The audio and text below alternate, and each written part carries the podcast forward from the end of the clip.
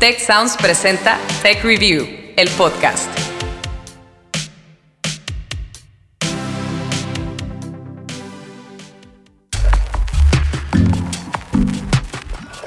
Hola, mi nombre es Francisco Pasos, seguramente ustedes ya me recuerdan, soy editor multimedia en Tech Review y me da mucho gusto darles la bienvenida a Tech Review el podcast. Historias para mentes curiosas. Hoy quiero contarles que sin importar mi esfuerzo y logros, la verdad es que en más de una ocasión he experimentado una sensación de falsedad sobre mí mismo. Si ustedes han sentido algo similar, pues bueno, déjenme les digo que podría tratarse del llamado síndrome del impostor. Nuestro tema en este episodio. Aunque el síndrome del impostor no está catalogado como un trastorno, lo cierto es que se trata de una experiencia desagradable que puede llegar a afectar nuestra calidad de vida y que es mucho más común de lo que creemos. Por ejemplo, quiero contarles una historia. Una vez, el escritor Neil Gaiman estaba en un evento al que habían invitado a grandes personalidades del arte y de la ciencia de todo el mundo. Gaiman creyó que él no daba el ancho para estar entre toda esta gente, cuando de pronto se encontró con alguien más que sentía, así es, lo mismo que él. Curiosamente, esta persona también se llamaba Neil. Al platicar con el otro Neil, le dijo a Gaiman, Veo a todas estas personas y pienso, ¿qué diablos estoy haciendo aquí? Bueno, todos han hecho cosas asombrosas. Yo solo fui a donde me enviaron. Esas fueron las palabras de el segundo nido. Sorprendido, Gaiman le contestó, pero señor Armstrong, usted ha sido la primera persona en pisar la luna. Y sí, el otro Neil era Neil Armstrong el astronauta, una prueba de que el síndrome del impostor es capaz de afectar a cualquiera. Pero ¿cómo podemos identificarlo y sobre todo cómo podemos superarlo? Sin más preámbulo, les presento a nuestras invitadas del día de hoy que nos ayudarán a responder estas interrogantes. Ella es Andrea Monsanto, es gerente de desarrollo de programas de bienestar integral del Instituto Tecnológico de Monterrey y también nos acompaña Diana Alvarado. Ella es académica en el Centro de Investigación en Ciencias de la Salud y Biomedicina de la Universidad Autónoma de San Luis Potosí. Pero antes, vamos a escuchar a Franklin Sánchez. Él es un venezolano en Ecuador, experto en publicidad, que nos va a hablar sobre el síndrome del impostor.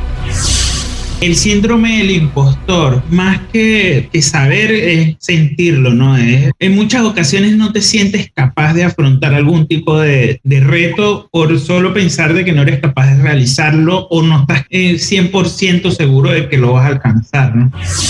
Fíjense ustedes, es muy curioso porque incluso hablar sobre el síndrome del impostor, eh, sobre nuestra propia experiencia, cuesta trabajo. Quiero iniciar con Diana, Diana Alvarado, que nos ayude a hilar esta experiencia que nos contó Franklin en su mundo, en el mundo de la publicidad, pero en el mundo de la academia también hay mucho de este sentimiento. ¿Cómo lo has vivido tú? Diana, el síndrome del impostor, en este caso, pues el síndrome de la impostora. Como mencionabas al inicio, es algo que probablemente no identificamos como tal, o sea, simplemente es como una sensación que no al inicio tal vez no le damos nombre, pero que sí definitivamente es, es muy desagradable estar como siempre midiéndonos con alguien más y además decepcionándonos de nuestra medida, ¿no? En el mundo de la academia y de la ciencia creo que, que es algo bastante común, aunque en, probablemente en muy pocos lo reconozcan o lo reconozcamos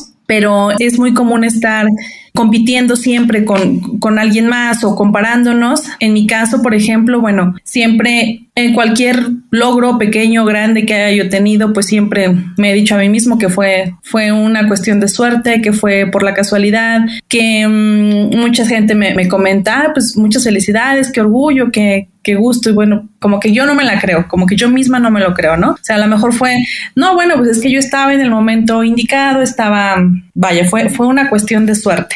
Y, y sí, o sea, es, es algo que, que, probablemente esté dentro de, de uno mismo y pues sí, desde el momento, creo yo que desde el momento en el que lo reconocemos, pues, y que sabemos que alguien más lo tiene, o lo siente o lo percibe de la misma manera, sería pues como un buen comienzo, ¿no? Para, para empezar a, pues a, no, a no tener la sensación. Diana, acabas de dar a un punto que me parece muy interesante. Muchas veces cuando o quienes hemos experimentado este síndrome del impostor, justamente atribuimos a la suerte las cosas que nos ocurren, los éxitos que tenemos en muchos ámbitos. Quiero pasar contigo, Andrea, para que nos puedas ayudar a entender primero qué es el síndrome del impostor, cuál es una definición que podemos tener y a qué personas suele afectar con mayor medida o si es algo que ocurre para toda la población. Básicamente el síndrome del impostor es una condición psicológica en la cual la persona exitosa se le hace difícil asimilar su logro y como nos decía eh, aquí la compañera, pues se empieza a atribuir ese éxito de pronto a la suerte, sí es que estaba en el lugar correcto, a la hora correcta, pero en realidad este síndrome del impostor eh, sí le puede suceder a cualquier persona. De hecho, de acuerdo a la Asociación Americana de la Psicología, este síndrome le sucede al 82% de la población. Y obviamente el contexto social también influye. Si te sientes que no haces parte de un grupo, si te sientes que de pronto por edad, religión, sexo, no estás en un grupo en el que correspondes, pues ahí se va a ser mucho más fácil que experimentes este síndrome del impostor. Muchas gracias por compartir sus experiencias con nosotros y antes de seguir avanzando en nuestra charla quiero que escuchemos a Daniela Retamales Gómez. Ella es emprendedora social, especialista en el tema del síndrome del impostor y cofundadora de la Fundación Prótesis 3D. El síndrome del impostor fue acuñado en los años 70 por un estudio que realizó Pauline Clance y Susan Imes, que empezaron a estudiar de por qué las mujeres de repente se restaban, de por qué eh, no aplicaban los puestos de trabajo, por qué tenían como esta diferencia como entre hombres y mujeres. Y partieron analizando eh, y se dieron cuenta que las mujeres tenían este sentimiento como de impostoras y ahí partieron definiendo este término. Quiero preguntarte, Diana, si tú te identificas con la respuesta que nos dieron en tu misma historia lo traslado al ámbito en el que me desarrollo y quepo tal cual en la, en la descripción, en la definición del, del, síndrome del impostor, ¿no? Muchas gracias, Diana. La verdad es que nos, nos ilumina mucho, nos abre mucho el panorama para entender mejor este síndrome, esta sensación de no estar en el lugar adecuado. Ahora voy contigo, Andrea. ¿Cuáles son los aspectos o condiciones que suelen detonar el síndrome del impostor o cuáles son sus causas? Las personas perfeccionistas, usualmente no, eh, obviamente nadie es perfecto, entonces si crees que no eres perfecto y eres perfeccionista, entonces como que crees que no das a la medida. Eso es, eso es algo que definitivamente no ayuda cuando dudamos de nosotros mismos, cuando tenemos patrones de autosabotaje, pronto hemos luchado muchísimo para llegar a alcanzar cierta oportunidad y cuando tenemos no nos sentimos merecedores, entonces ahí podemos entrar en este síndrome del impostor y empezar a entrar en un ciclo que nos debilite y nos haga pensar que no podemos hasta que nos podemos convencer de ello. También personas de pronto con eh, ansiedad y como te digo, más que todo esa falta de merecimiento. Situaciones es muy común en oportunidades nuevas, obviamente si llevas mucho tiempo haciendo el mismo trabajo, pues ahí no hay mucho reto, pero si de pronto te sientes que estás siendo retado, una oportunidad nueva, laboral, esto es algo común para que el síndrome del impostor le suceda a las personas. Hay un elemento que me gusta mucho que lo ponga sobre la mesa y es justamente esta parte de los retos, porque pues nuestras vidas han cambiado en los últimos años a partir de todo lo que ha ocurrido con la pandemia. Muchos de nuestros trabajos se transformaron, cambiaron de escenarios, la manera en la que nos pues en la que nos relacionamos con nuestros con nuestros pares, con nuestros jefes, con nuestros clientes y eso ha puesto un reto mayor, pues a muchos de nosotros, las industrias mismas en las que estamos se han transformado. Y antes de seguir avanzando, vamos a ir a una breve pausa, pero cuando regresemos vamos a hablar sobre los impactos del síndrome del impostor y qué podemos hacer cuando estamos frente a él. Ya volvemos.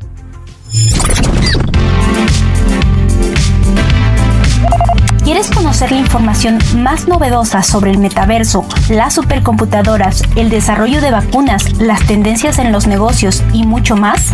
Si te interesa la ciencia, la innovación, el emprendimiento y el liderazgo, entonces visítanos en nuestra web www.techreview.tech.mx y súmate a la conversación. Tech Review, podcast.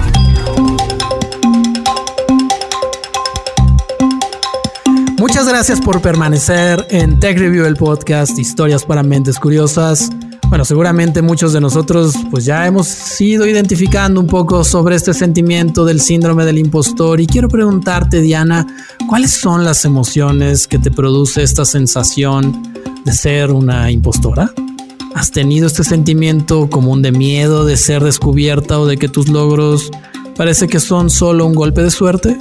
Eh, bueno, yo creo que lo podría definir en una sola palabra como es algo desgastante. Es algo muy cansado mentalmente hablando, porque en todo momento yo siento como que mi mente está corriendo mucho más rápido que yo, intentando, o sea, ¿cómo, cómo, puedo nivelarme? ¿Cómo puedo llegar al, al, punto en, el que quiero llegar, en donde sí me sentiría merecedora de, de donde estoy, de lo que tengo? Lo que mencionan eh, ahorita acerca de la falta de merecimiento, eso sí me, sí me causa como cierta angustia, como de que en cualquier momento tal vez llegue alguien que sí sea la persona adecuada para este puesto y a lo mejor se, se descubra que no, que no, no era yo la adecuada, ¿no? Y, y sí, causa muchísima angustia, mucha ansiedad, eh, el hecho de estar pensando como, ¿qué voy a hacer mañana? ¿Qué puedo, qué puedo hacer para mejorarlo? La cuestión que se mencionaba acerca de los retos, bueno, creo en mi caso, pues sí, siempre, siempre estoy tratando de proponerme un reto, de marcarme un reto, pero siento que en el caso de estas, de nosotros, que nos sentimos así, ese reto llega a ser hasta, no sé, hasta como patológico, de que es un reto que, que tal vez me establecí, pero al que nunca voy a llegar porque siempre lo estoy poniendo más alto cada vez. Entonces sí, la sensación es, es muy cansada, muy desgastante. Tengo que decirte, Diana, que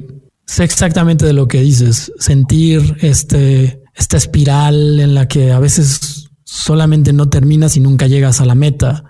La verdad es que es algo que yo puedo decir que a mí me ha pasado y que, y que lo he sentido y creo que muchas de las personas que nos están escuchando podrían identificarse o pueden identificarse con lo que nos estás contando. Pero es muy importante también escuchar a las voces expertas para entender e ir aterrizando estos sentimientos y estas cosas que nos, que nos pasan también dentro, dentro de nuestro ámbito laboral. Andrea, quiero preguntarte ahora, ¿qué impacto puede tener todo este fenómeno en la vida de las personas? Ahorita justo decía, nos pasa en el ámbito laboral, pero sale de lo profesional y se puede ir también a lo personal. Definitivamente. Pero aquí hay algo importante que yo quiero que notemos y es que este síndrome del impostor puede ser algo muy positivo para nosotros. Si yo tengo una nueva oportunidad y estoy sintiendo que no, no estoy completamente capacitada y empiezo a crecer, a aprender, si esto es una motivación para ser cada vez mejor, entonces este síndrome del impostor se convierte en algo temporario. De pronto al principio cuando tengo este nuevo reto puede ser como montar una bicicleta que estás como un poquito inseguro, pero ya cuando lo haces bien, entonces ya ese, ese miedo se va yendo. Sin embargo, si por el contrario yo dejo que este síndrome del impostor empiece a tomar eh, mucha fuerza, entonces de pronto me convenzo a mí misma de que no soy lo suficientemente buena. Y de pronto estoy haciendo muchos trabajos para que todo me salga bien, pero eh, tengo este sesgo de negatividad donde puedo sencillamente estar demasiado enfocada en mis errores. Y entonces cuando cometo un error digo, ah, sí, es que yo sabía, yo no soy buena para esto, yo no me lo merezco. Entonces ahí vemos cómo esto, dependiendo del individuo, puede ser de hecho algo positivo, este síndrome del impostor, o puede ser algo que te puede llevar no solamente a perder esas oportunidades, sino también a que te afecte tu bienestar emocional, financiero y de todo. Claro, como muchas sensaciones mm, de la vida, muchas emociones, pues no, nos, no se quedan solamente en un, en un círculo. Finalmente somos personas, aunque somos profesionales y, tenemos trabajos y tenemos responsabilidades laborales, tenemos vidas que, que, que tienen un reflejo pues en todo lo que hacemos. Quiero también preguntarte, Andrea, ¿Este síndrome del impostor puede tener impactos en las instituciones, en las empresas donde trabajamos, en nuestras organizaciones? Claro que sí, una persona que esté atravesando por el, síndrome del impostor y empiece a postergar sus labores, eh, no va a poder cumplir sus objetivos y eso definitivamente va a afectar no solamente a la persona como tal, sino a la institución con la que trabaja. Pero por el otro lado también tenemos lo que te decía anteriormente, puede ser algo positivo porque esta oportunidad que para la persona puede hacerla sentir inseguro, insegura, pues puede ayudarle a, hacer su trabajo súper bien. Entonces puede tener un efecto positivo o negativo en las instituciones, depende de cómo la persona maneje la situación. Muy bien, la verdad es que vamos entrando a muchas aristas, como prácticamente todos los fenómenos sociales son multifactoriales, tienen diferentes aristas. Me gustaría avanzar y escuchar nuevamente a Daniela Retamales Gómez al final el síndrome del impostor viene a ser como un ciclo, donde tenemos este nuevo desafío, donde nos puede bajar como la ansiedad de enfrentarlo y, bueno, todo el estrés que se da al preparar este, este proyecto, digamos, este nuevo desafío, ya sea eh, procrastinar, autosabotearse, sobreprepararse, que es súper común. Y pasa que cuando tenemos este, este nuevo desafío, dudamos de nuestras capacidades, de que si vamos a ser capaces de lograrlo o no, a pesar de que hayamos demostrado anteriormente algún éxito eh, relacionado en este campo, pero nos entran esas dudas. Bueno, pues ahí tenemos el testimonio de Daniela que nos va pues abordando también y nos, y vamos, y nos permite avanzar sobre este tema del síndrome del impostor. Pero antes de avanzar, a ver, quiero preguntarles, ¿cómo se sienten? ¿Cómo se sienten en este momento? Después de todo esto que hemos escuchado, ¿a poco no parece que todos tenemos el síndrome del impostor o de la impostora en cualquier momento? Pues vamos a preguntarle a Andrea ¿Cómo también podemos diferenciar este síndrome de otras condiciones como la baja autoestima o la inseguridad y algunas otras emociones que puedan estar rondando también en torno a, a lo que nos hace sentir este síndrome? Esa es una muy buena pregunta eh, básicamente la autoestima es algo más eh, duradero, es algo que te puede debilitar, mientras este síndrome del impostor, como les decía anteriormente, puede ser algo pasajero. Entonces, eso pues es importante. Ahora, eh, no todas las personas que tienen el síndrome del impostor o que lo han experimentado tienen baja autoestima, como tú mismo nos enseñaste pues en ese ejemplo al principio. Vemos personas que tienen, han tenido unos logros increíblemente grandes y que pueden tener una muy buena autoestima y todavía pueden haber momentos en los que sienten pues este síndrome del impostor. Sin embargo, definitivamente la baja autoestima puede pues apoyar esa, esa sensación y esa condición del síndrome del impostor. Entonces eso es pues una, una cosa importante que hay que eh, pues notar que no quiere decir que todas las personas que tengan este síndrome es que pues tengan una autoestima baja. Eh, ahora, este síndrome del impostor, como te decía anteriormente, se puede llegar a convertir en un problema grave si la persona empieza a trabajar demasiado. De pronto entran en burnout. ¿Por qué? Porque están tratando de probar algo y entonces están trabajando tanto, tanto que terminan pues en unos niveles de estrés muy altos. Y por otro lado también podemos ver que este síndrome te puede paralizar. Entonces, si llegas a ese punto en el que te paralizas, entras en procrastinación y como les decía anteriormente, puedes entrar en un ciclo donde tú te convences a ti mismo de que no, es que yo no soy suficientemente bueno o buena para esto. Y este es un escenario pues peligroso porque tal vez de ahí podamos transitar hacia otras emociones que, bueno, pues tocaremos tal vez en algún otro episodio. Pero Diana, quiero preguntarte también, ahora escuchábamos a Andrea que nos hablaba sobre estas consecuencias, sobre la vida, sobre, sobre lo que nos puede ir provocando también esta sensación cuando la llevamos a un extremo, ¿no? El mismo burnout del que es un fenómeno que, que, se ha extendido también en los últimos meses a partir también de la pandemia. ¿Qué has hecho tú para lidiar con este síndrome cuando te sientes pues en este estado? Híjole, la verdad, no, no he hecho gran cosa porque como, como les mencionaba al, al inicio, pues es algo que, que, no reconoce uno de inicio, ¿no? Ahorita con lo que escucho, con, con las palabras, los testimonios de, de las personas que, que, saben acerca de esto, pues no sé, se, se, me vienen ideas a la mente, ¿no? De, de cómo ponerme metas más, más a corto plazo, más definidas, no algo tan abstracto como decir, quiero ser la mejor o quiero o sea, como algo, algo mucho más concreto, se me ocurre de, de, momento, ¿no? Que ahorita que, que, los escucho, me ocurre mucho esta situación de la procrastinación muchísimo, entonces no sé si esté llegando yo a un nivel más elevado, pero sí, de, de momento se me, se me ocurre eso, ¿no? Que pudiera yo definir metas más claras, un punto exacto a donde quiero llegar y una vez que haya llegado ahí, tal vez empezar a planear otra, otra meta y, así sucesivamente. Digo, no, no, no se me ocurre otra cosa en la que pudiera yo controlarlo. Sí, sin duda, eh, transitar por esto mm, en un camino solitario es difícil. Yo recuerdo una, frase que, decía que la velocidad no es tan importante como la dirección. A veces tal vez tenemos que, que pensar un poco y reparar un poco en esto también. Y vámonos hacia el tramo final de nuestro podcast, esta mesa en la que me encanta como siempre hablar con ustedes, pero antes vamos a escuchar de nuevo a Franklin Sánchez nuestro colega venezolano en Ecuador, él es experto en publicidad y nos va a hablar cómo ha tratado este tema del síndrome del impostor. Ya lo he aprendido a manejar, manipular esa, esa, esa energía negativa que hay dentro de, de, sí para poder afrontar el reto, ¿no? Y poder prepararme mejor y, y, poder este, visualizar las cosas desde otra perspectiva. No lo tomo como algo negativo, sino como, como esa, esa herramienta de, de poder estar mejor preparado para afrontar el reto que me toca mañana. Y llegamos al final de nuestra mesa. Ha sido un camino largo y la verdad es que nos ha hecho reflexionar bastante. Y antes de cerrar este podcast, quiero preguntarle a nuestras invitadas qué opinan sobre sacarle provecho al síndrome del impostor como estrategia. ¿Qué consejos nos pueden dar? Andrea, te escuchamos.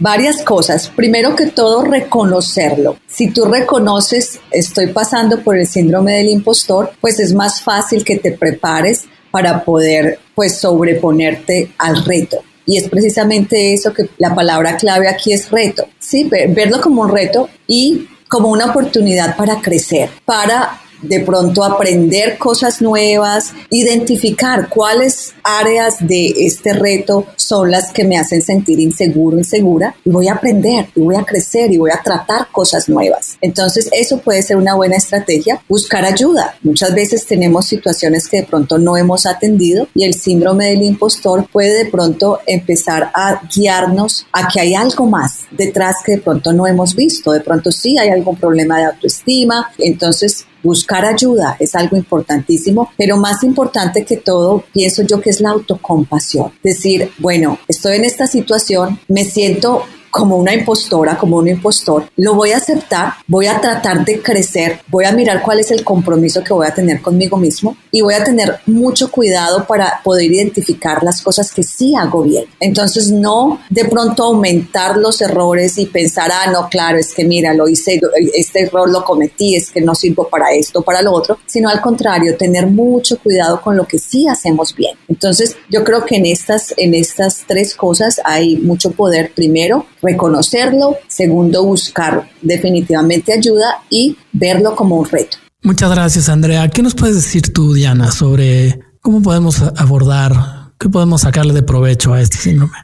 Eh, mira, yo creo que y con toda esta pues información que, hemos tenido este día, eh, aquí, bueno, la, la, cuestión, como comenta Andrea, pues sí, uno reconocerlo y buscar ayuda y digamos desde nuestra, desde nuestra trinchera, pues si se supone que tenemos el, el motor y las ganas de, de convertirnos en, en, alguien muy bueno, pues yo creo que solamente sería cuestión de darle dirección ¿no? a, este, a este reto y creo que algo muy importante sería como autodelimitarlo, ir, ir marcando pausas, eh, ir marcando pequeños, pequeñas metas y por lo, por lo menos en, en mi caso, en lo personal, pues algo que, que, siento que me vendría bastante bien, pues sería la, el dejar de compararme, ¿no? Con, con alguien más, el, dejar de, de, estar viendo lo que hacen los demás y pues centrarme un poquito más en, en lo que puedo hacer yo.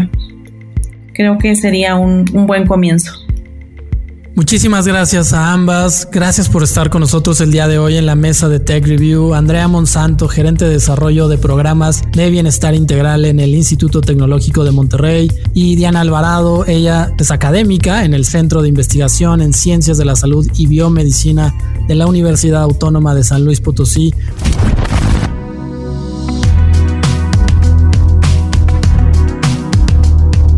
Y antes de cerrar este episodio, les recuerdo que no se pueden perder el próximo Tech Review del podcast porque vamos a hablar de un tema que está muy calientito y que tiene que ver con los NFTs, los NFTs, los tokens no fungibles. ¿Qué diablos es eso? Espérenlo en el próximo episodio de este podcast. Y recuerden que Tech Review es parte de Tech Sounds, la barra de podcast del Tecnológico de Monterrey y nuestro objetivo es contribuir a una cultura del conocimiento de la mano de los expertos. Si tienen alguna idea o propuesta de historias para mentes curiosas, los invito a escribirle a mi compañera y también titular de este podcast, Ana Torres, y con gusto las tomaremos en cuenta. Su correo es ana.torresmoya.tech.mx. En este episodio colaboramos un servidor, Francisco Pasos, nuestra compañera Ana Torres, Guadalupe Luna, con las entrevistas como guionista, Carmina de la Luz y Orlando Oliveros en la producción. Gracias siempre por escucharnos. Hasta la próxima.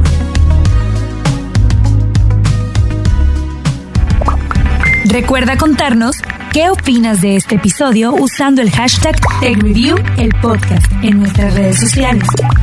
TechReview MX en Facebook y arroba TechReview en Twitter. También te invitamos a seguirnos en Instagram y LinkedIn como TechReview.